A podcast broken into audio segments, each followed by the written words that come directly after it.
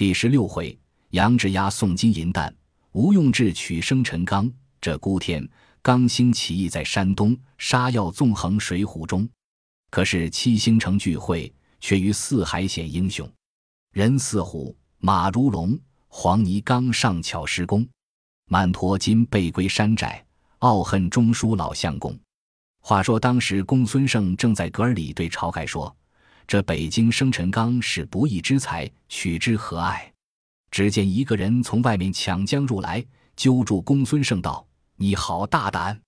却才商议的事，我都知了也。”那人却是智多星吴学究。晁盖笑道：“先生休慌，且请相见。”两个叙礼罢，吴用道：“江湖上久闻人说入云龙宫孙胜一清大名，不期今日此处得会。”晁盖道。这位秀士先生便是智多星吴学究。公孙胜道：“吾闻江湖上多人曾说嘉亮先生大名，岂知元法却在保证庄上得会嫌弃。只是保证疏财仗义，以此天下豪杰都投门下。”晁盖道：“再有几位相识在里面，一发请进后堂深处见。”三个人入到里面，就与刘唐、三阮都相见了。众人道：“今日此一会。”应非偶然，须请保证哥哥正面而坐。晁盖道：“亮小子是个穷主人，又无甚罕物相留好客，怎敢站上？”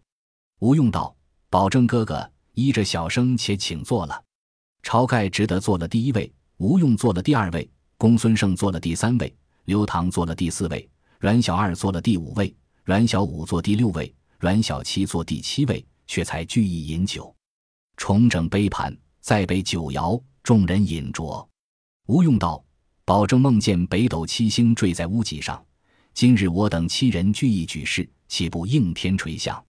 此一套富贵，唾手而取。我等七人何会，并无一人晓得。想公孙胜先生江湖上仗义疏财之事，所以得知这件事，来投保证。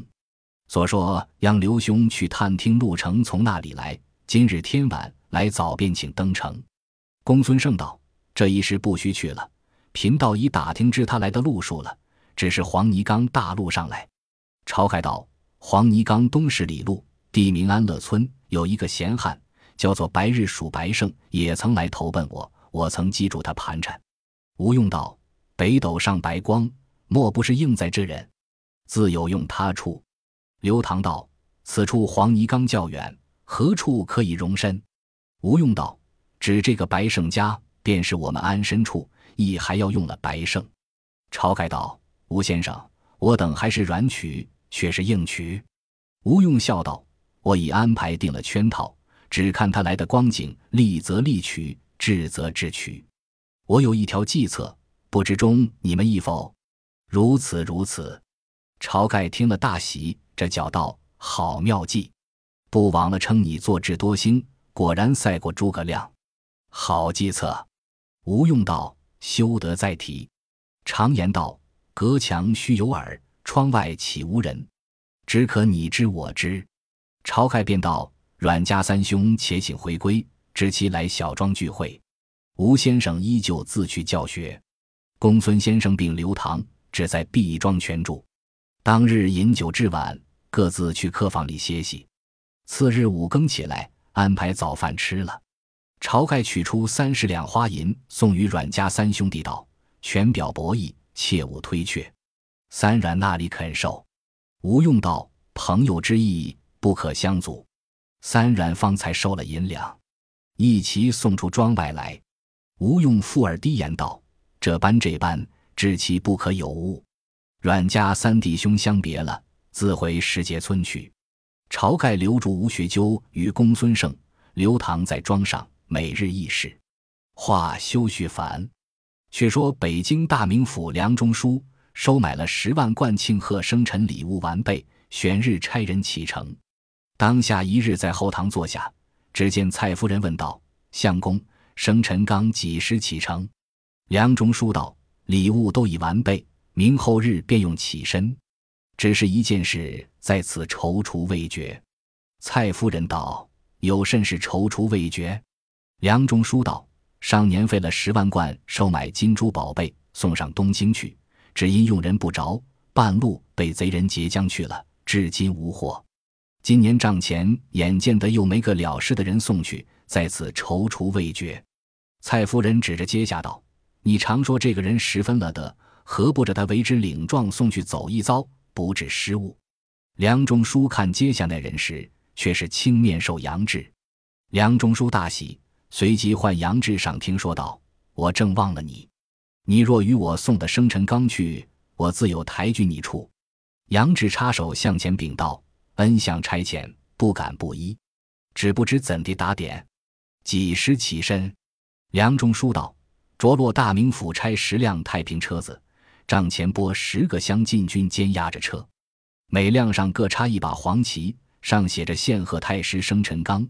每辆车子再使个军舰跟着，三日内便要起身去。”杨知道，非是小人推脱，其实去不得。起军只别差英雄精细的人去。梁中书道：“我有心要抬举你。”这献生陈刚的札子内另修一封书在中间，太师跟前重重保你，受到敕命回来，如何倒生之调？推辞不去。杨志道：“恩相在上，小人也曾听得上年已被贼人劫去了，至今未获。今遂途中盗贼又多，甚是不好。此去东京又无水路，都是旱路，经过的是紫金山、二龙山、桃花山、伞盖山。”黄泥冈、白沙坞、野云渡、赤松林这几处都是强人出没的去处，更兼单身客人已不敢独自经过。他知道是金银宝物，如何不来抢劫？枉结果了性命，以此去不得。梁中书道：“闷地时多着军校防护，送去便了。”杨志道，恩相便差五百人去，也不济事。这司门一声听得强人来时，都是先走了的。梁中书道：“你这般的说时，生辰纲不要送去了。”杨志又禀道：“若依小人一件事，便敢送去。”梁中书道：“我既委在你身上，如何不依你说？”杨知道：“若依小人说时，并不要车子，把礼物都装作十余条担子，只做客人的打扮行货，也点十个壮健的乡禁军，却装作脚夫挑着。”只消一个人和小人去，却打扮做客人，悄悄连夜送上东京交付。嫩地十方好。梁中书道：“你甚说的是？我写书成，重重保你，受到诰命回来。”杨知道，深谢恩相抬举。当日便叫杨志一面打栓单脚，一面选拣军人。次日叫杨志来厅前伺候。梁中书出庭来问道：“杨志，你几时起身？”杨志禀道：“告父恩相，只在明早准行，就为领状。”梁中书道：“夫人也有一担礼物，另送于府中宝卷，也要你领。怕你不知头路，特地在交乃公谢都管并两个余后，和你一同去。”杨志告道：“恩相，杨志去不得了。”梁中书道：“礼物多已拴缚完备，如何又去不得？”杨志禀道。此时，但礼物都在小人身上，和他众人都由杨志。要早行便早行，要晚行便晚行，要住便住，要歇便歇，一一杨志提掉。如今又叫老都管并虞候和小人去，他是夫人型的人，又是太师府门下奶公，倘或路上与小人必拗起来，杨志如何敢和他争执的？若误了大事时，杨志那期间如何分说？梁中书道：“这个也容易。”我叫他三个都听你提调遍了。杨志答道：“若是如此禀过，小人情愿变为领状。倘有疏失，甘当重罪。”梁中书大喜道：“我也不枉了抬举你，真个有见识。”随即唤老谢督管并两个余后出来，当听吩咐道：“杨志提辖情愿委了一支领状，兼押生陈刚十一担金珠宝贝赴京，太师府交割，这干系都在他身上。”你三人和他作伴去，一路上早起晚行，住些都要听他言语，不可和他憋傲。夫人处分负的勾当，你三人自理会，小心在意。早去早回，休教有失。老都管一一都应了。当日杨志领了。次日早起五更，在府里把单账都摆在厅前。老都管和两个余后又将一小担财帛，共十一担。捡了十一个壮健的乡进军，都做脚夫打扮。杨志带上凉笠儿，穿着青纱衫子，系了缠带行旅麻鞋，挎口腰刀，提挑朴刀。老督管也打扮做个客人模样，两个虞后假装做跟的伴当，个人都拿了条朴刀，又带几根藤条。梁中书赋予了札府书城，一行人都吃得饱了，在厅上拜辞了梁中书。看那军人单仗启程，杨志和谢都管两个虞后监押着，一行共是十五人，离了梁府，出的北京城门，去大路头东京进发，五里单排。十里双排，此时正是五月半，天气虽是晴明的好，只是酷热难行。昔日吴齐郡王有八句诗道：“玉屏四下朱兰绕，簇簇游鱼戏平藻。店铺八尺白虾须，头枕一枚红玛瑙。六龙居热不敢行，海水间飞蓬来倒。公子游闲山里微，行人正在红尘道。”这八句诗单提着炎天暑月。那公子王孙在凉亭上水阁中，浸着浮瓜陈李，调冰雪偶避暑，尚兀自闲热。怎知客人为些威名薄利，又无枷锁拘缚，三伏内只得在那屠戮中行。今日杨志这一行人，要取六月十五日生辰，只得在路途上行。自离了这北京五七日，端地只是其五更趁早凉便行，日中热时便歇。五七日后。人家见少，行客又稀，一站站都是山路。杨志却要陈牌起身，申时便歇。那十一个乡进军担子又重，无有一个稍轻。天气热了，行不得，见着林子便要去歇息。杨志赶着催促要行，如若停住，轻则痛骂，重则藤条便打，逼赶要行。两个虞后虽只背些包裹行李，也气喘了，行不上。杨志也嗔道：“你两个好不小事，这干细须是俺的，你们不替洒家打这夫子，却在背后也慢慢的挨，这路上不是耍处。”那虞后道：“不是我两个要慢走，其实热了行不动，因此落后。前日只是趁早凉走，如今怎的正热里要行？正是好歹不均匀。”杨志道：“你这般说话，却似放屁。前日行的须是好地面。”如今正是尴尬去处，若不日里赶过去，谁敢五更半夜走？两个虞后口里不道，肚中寻思：这厮不知得便骂人。杨志提了坡刀，拿着藤条，自去赶那担子。两个虞后坐在柳荫树下等的老督管来。两个虞后告诉道：“杨家内厮强杀，只是我向宫门下一个提辖，直这般做大。”老督管道：“须是我相公当面吩咐。”道休要和他憋熬，因此我不作声。这两日也看他不得，权且奈他。两个虞后道：“相公也只是人情话，都管自做个主便了。”老都管又道：“且奈他一奈。”当日行到申牌时分，寻得一个客店里歇了。那十个乡禁军与汉通流，都叹气吹嘘，对老都管说道：“我们不幸做了军舰，情知道被查出来。”这般火似热的天气，又挑着重担，这两日又不减早凉行，动不动老大藤条打来，都是一般父母皮肉，我们直嫩的苦。老都管道：“你们不要怨唱，八到东京时，我自赏你。”众军汉道：“若是四都管看待我们时，并不敢怨唱。”又过了一夜，次日天色未明，众人起来，趁早量起身去。杨志跳起来喝道。那里去？且睡了，却理会。众军汉道：“趁早不走，日里热时走不得，却打我们。”杨志大骂道：“你们省得什么？拿了藤条要打！”众军忍气吞声，只得睡了。当日直到晨牌时分，慢慢的打火，吃了饭走。一路上赶打着，不许投粮处歇。那十一个乡进军口里喃喃讷讷的怨唱。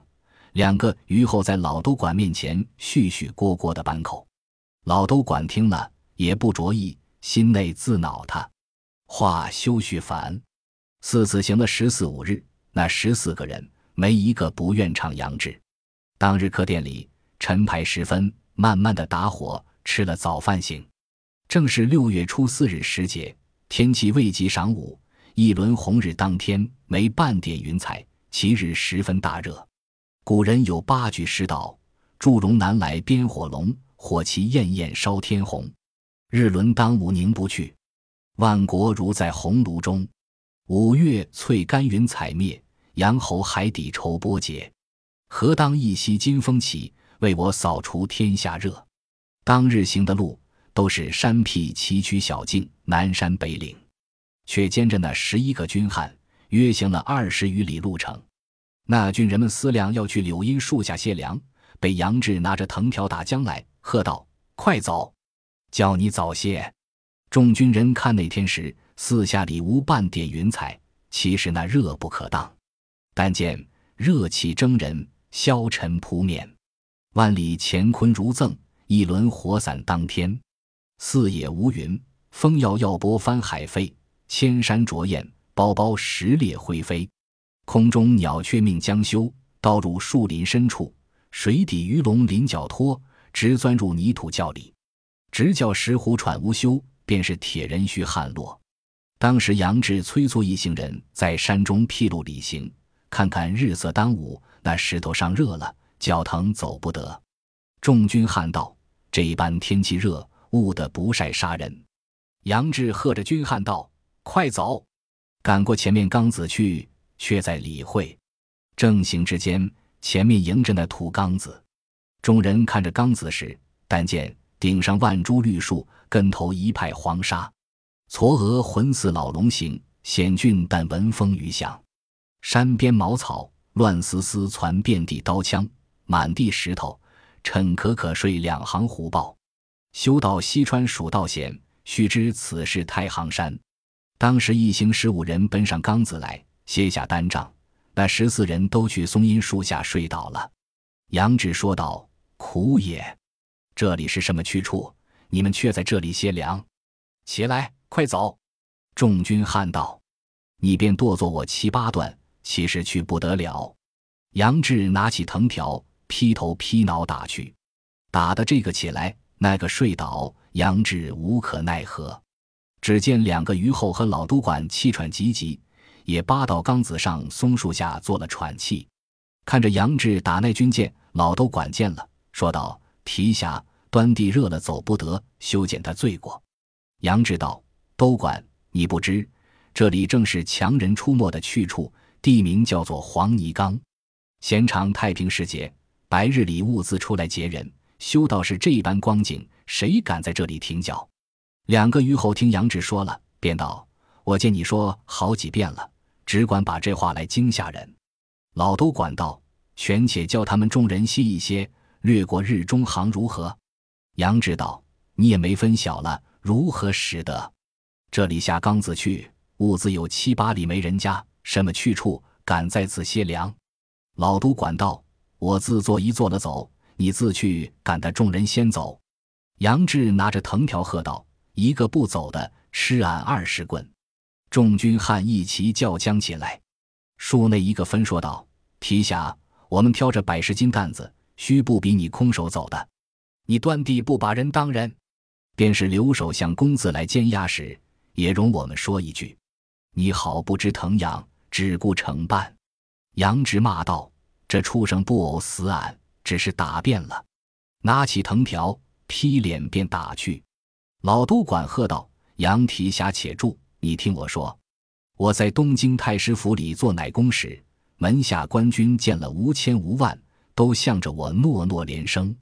不是我口钱，谅你是个遭死的军人，相公可怜，抬举你做个提辖，比得草芥子大小的官职，值得嫩地逞能。”休说我是向公家都管，便是村庄一个老的，也何以我劝一劝，只顾把他们打，是何看待？杨志道：“都管你须是城市里人，生长在乡府里，那里知道途路上千难万难。”老都管道：“四川、两广也曾去来，不曾见你这般卖弄。”杨志道：“如今须不比太平时节。”都管道：“你说这话该弯口割舌。”今日天下怎地不太平？杨志却待再要回言，只见对面松林里影着一个人在那里梳头、探脑、架望。杨志道：“俺说什么？误的不是歹人来了。”撇下藤条，拿了坡刀，赶入松林里来，喝一声道：“你这厮好大胆，怎敢看俺的行货？”只见松林里一字儿摆着七辆江州车儿，七个人拖得赤条条的在那里乘凉。一个鬓边老大一搭朱砂记，拿着一条朴刀往杨志跟前来。七个人齐叫一声“喝也”，都跳起来。杨志喝道：“你等是什么人？”那七人道：“你是什么人？”杨志又问道：“你等莫不是歹人？”那七人道：“你颠倒问，我等是小本经济。”那里有钱于你？杨志道：“你等小本经纪人，偏俺有大本钱。”那七人问道：“你端地是什么人？”杨志道：“你等且说那里来的人。”那七人道：“我等弟兄七人是亳州人，贩枣子上东京去，路途打从这里经过。听得多人说，这里黄泥冈上如常有贼打劫客商。我等一面走，一头子说道。”我七个只有些枣子，别无甚财富，只顾过缸子来。上的缸子当不过这热，全且在这林子里歇一歇，待晚凉了行。只听得有人上缸子来，我们只怕是歹人，因此使这个兄弟出来看一看。杨知道原来如此，也是一般的客人，却才见你们亏望，唯恐是歹人，因此赶来看一看。那七个人道：“客官，请几个枣子了去。”杨志道：“不必，提了坡刀，再回单边来。”老都管道：“既是有贼，我们去修。”杨直说道：“俺只道是歹人，原来是几个贩枣子的客人。”老都管道：“似你方才说时，他们都是没命的。”杨直道：“不必相闹，俺只要没事便好。你们且歇了，等凉些走。”众军汉都笑了。杨志也把坡刀插在地上。自去一边树下坐了些凉，没半碗饭时，只见远远的一个汉子挑着一副担桶，唱上缸子来，唱道：“赤日炎炎似火烧，野田河道半枯焦。农夫心内如汤煮，楼上王孙把扇摇。”那汉子口里唱着，走上缸子来，松林里头歇下担桶，坐地乘凉。众军看见了，便问那汉子道：“你桶里是什么东西？”那汉子应道：“是白酒。”众军道：“挑往那里去？”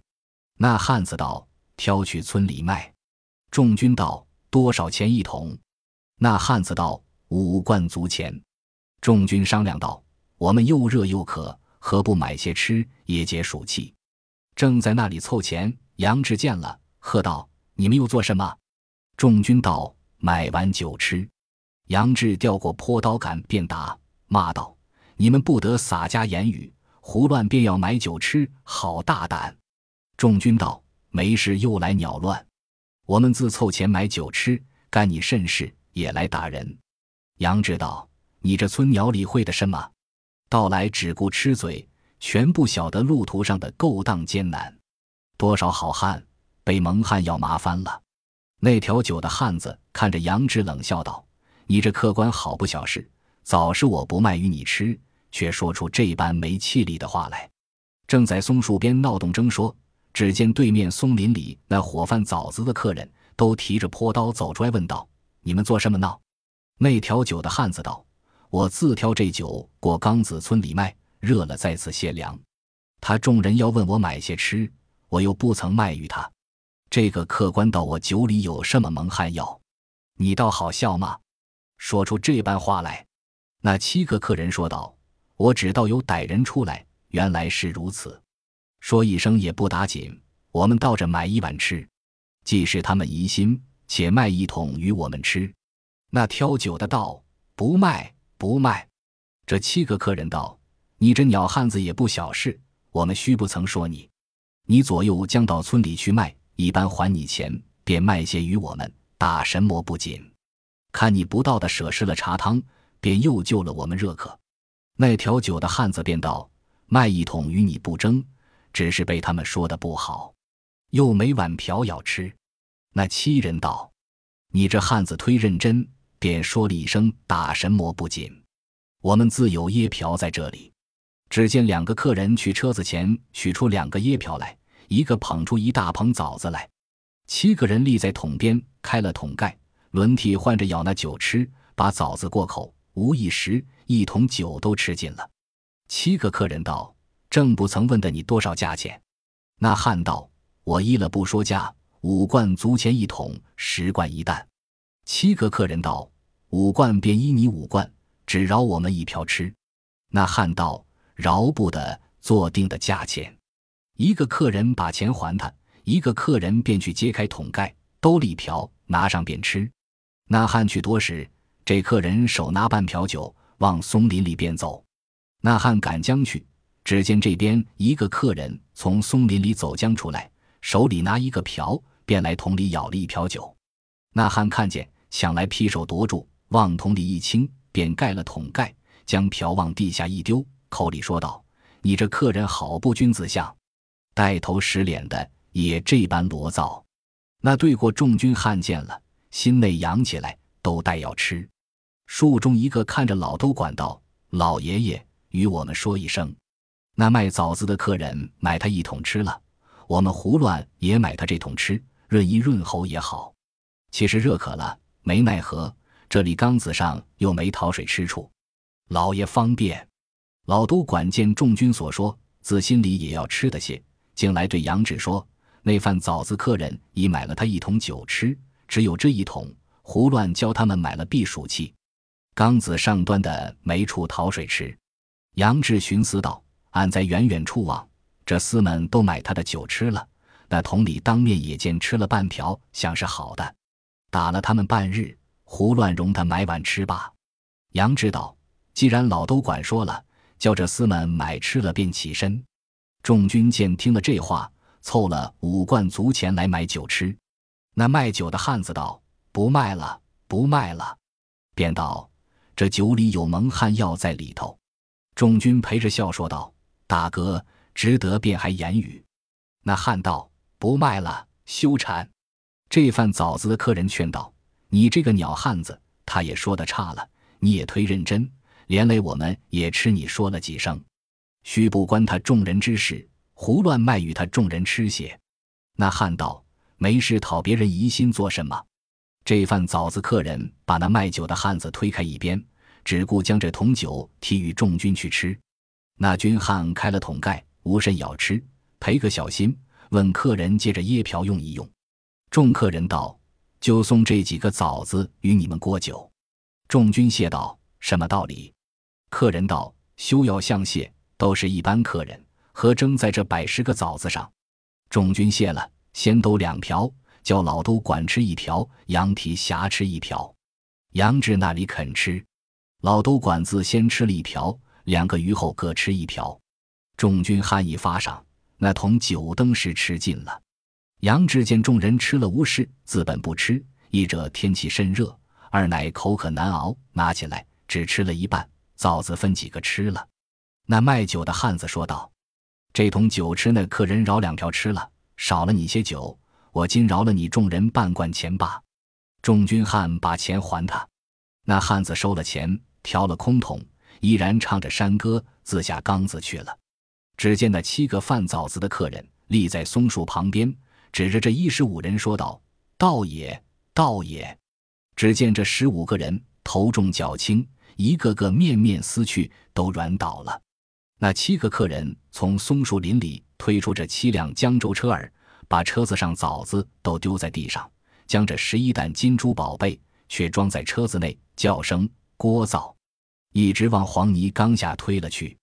杨志口里只是叫苦，软了身体，扎正不起。十五人眼睁睁地看着那七个人都把这金宝装了去，只是起不来，挣不动，说不得。我且问你，这七人端的是谁？不是别人，原来正是晁盖、吴用、公孙胜、刘唐、三阮这七个。却才那个挑酒的汉子，便是白日鼠白胜。却怎的用药？原来挑上缸子时，两桶都是好酒。七个人先吃了一桶，刘唐揭起桶盖，又多了半瓢吃，故意要他们看着，只是叫人死心塌地。此后，吴用去松林里取出药来，倒在瓢里。只做赶来饶他酒吃，把瓢去兜时，要一搅在酒里，假意都半瓢吃，那白胜劈手夺来，倾在桶里。这个便是计策，那计较都是无用主张。这个唤作智取生辰纲。原来杨志吃的酒少，便醒得快，爬将起来，兀自捉脚不住。看那十四个人时，口角流涎，都动不得。正应俗语道：“饶你奸死鬼，吃了洗脚水。”杨志愤懑道：“不争你把了生辰纲去，教俺如何回去见得梁中书？这只领状须缴不得，就扯破了。如今闪得俺有家难奔，有国难投，带走那里去？不如就这缸子上寻个死处。”撩一破布，往黄泥缸下便跳。正是虽然未得身荣贵，到此先须获极深。正是断送落花三月雨，摧残杨柳九秋霜。毕竟杨志在黄泥冈上寻死，性命如何？且听下回分解。本集播放完毕，感谢您的收听，喜欢请订阅加关注，主页有更多精彩内容。